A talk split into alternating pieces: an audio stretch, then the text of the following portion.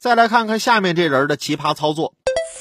近日，浙江温州一辆轿车和货车相撞后，货车司机打电话报警，没等问话，轿车司机就纵身一跃跳进河中。交警赶到后，在河道旁展开搜寻，并在工作群中通知。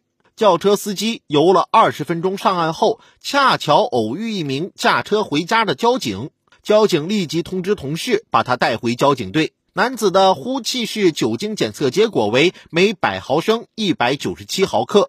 目前案件还在进一步处理中。没看出来你这体力挺好的呀？来吧，赶紧上警车歇会儿吧。